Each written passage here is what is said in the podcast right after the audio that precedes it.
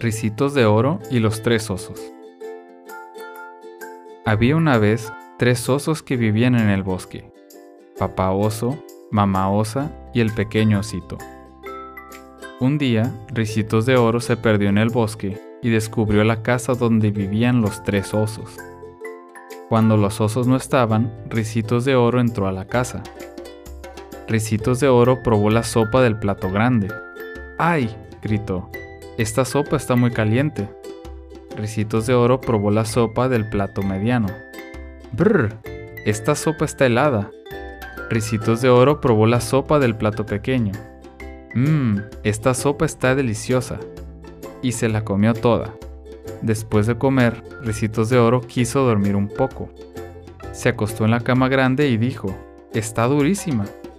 Entonces se acostó en la cama mediana y dijo, está muy blanda. Por último, se acostó en la cama pequeña. Era tan cómoda que se quedó dormida. Los osos regresaron a su casa. Papá oso dijo, Alguien ha probado mi sopa.